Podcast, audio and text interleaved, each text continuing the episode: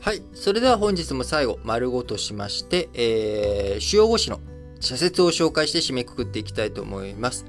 えー、本日ですね、す、えー、べ、ての新聞紙で、えー、4年ぶり衆議院選挙、衆議院が解散されたこと、選挙絡みについての話が展開されておりますが、えー、産経新聞と日経新聞はですね、それ以外の話題も一つずつありますので、まずこの二つから紹介していきたいと思います。えー、産経新聞、世界銀行の中国優遇、不当な介入許さぬ運営をということで、えー、まあ、あの、中国のランキングとかね、世界ランキングとか、まあ、こういったものに対して、えー、便宜を図った、優遇措置を図ったというような、まあ、こういった関与が指摘された、えー、ギオル・ギエワさん。えー、この人元世界銀行の幹部で、現在は国際通貨基金 IMF の専務理事を務めておりますが、えー、この人、IMF の専務理事を続投することになったと。えー、IMF が同氏の疑惑を立証できずに、えー、11日の理事会声明で続投への支持を表明したためであるということですが、まあ、あの、中国に対して、えー、いろんなね、WHO とかでも、あの、中国優遇、えー、そういったことがあるんじゃないの？と、中国マネー、えー、運営とかね、組織の運営で中国マネーが必要だから中国にいろいろ勉強を図ってるんじゃないの？という、まあ、こういった問題に対して産経新聞。重要なのは、世界銀行や IMF が今後の組織運営で不当に中国を優遇していないと納得させられるかどうかである。国際社会は厳しく監視しなくてはならない。えー、もう一つ日経新聞の方ですね。安全で廉価な水を守ろうということで、えー、この前ね、和歌山市の紀の川にかかる水道橋、これが崩落して約6万戸が断水したということ。えー、さらに地震の影響で首都圏でも今月7日に各地で水道管が破裂したと。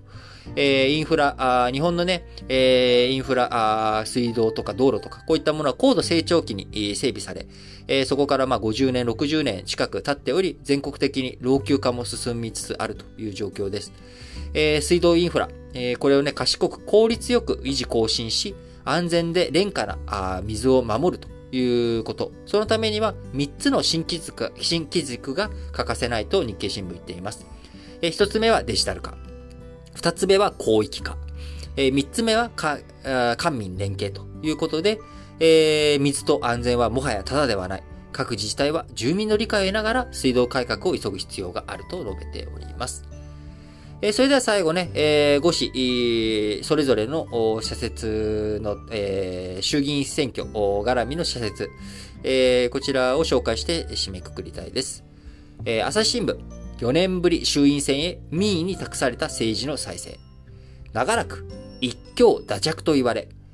安倍、菅政権の横暴に十分な歯止めをかけられなかった野党にとって、今回の衆院選はまさに正念場である。えー、毎日新聞、日本の選択、新型コロナ対策、危機に強い社会へ論戦を。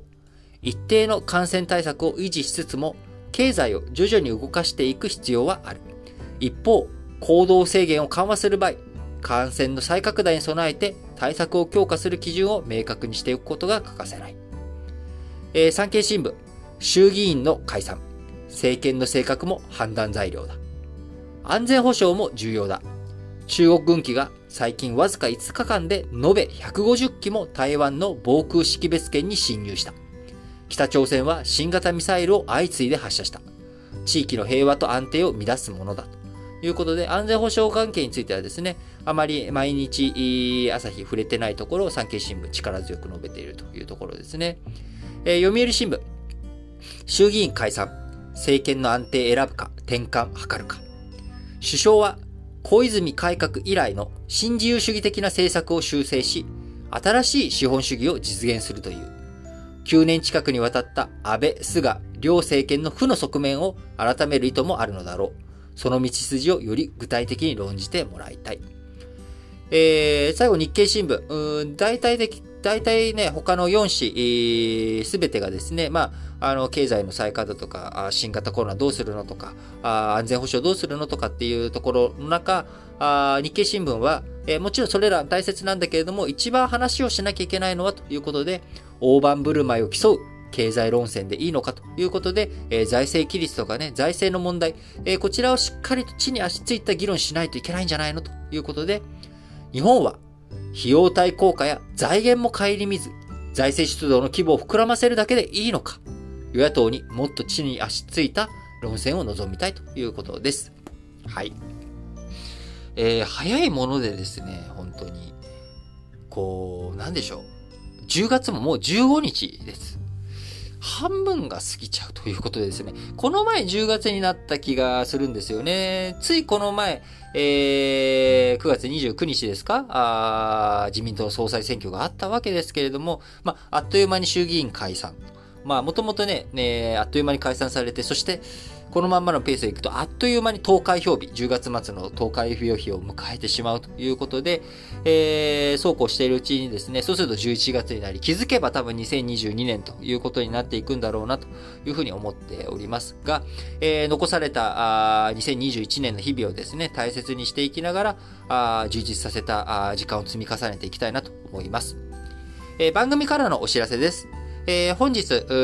金曜日はですね、ラジオ歴史小話の配信日です。えー、今週火曜日、コロンブスに関する話題を提供しておりますけれども、今日金曜日もコロンブスの話題です。えー、アメリカ大陸を見つけて帰ってきたコロンブス。えー、その後、このね、えー、彼がどういう人生を歩んでいったのか、そして彼の子孫たちはどうなっているのかというところについて今日金曜日の配信のところで語っておりますので、ぜひ聞いていただければと思いますし、まだ今週コロンブスの話題聞いてないよという方はですね、火曜日の配信分から合わせて聞いていただければと思います。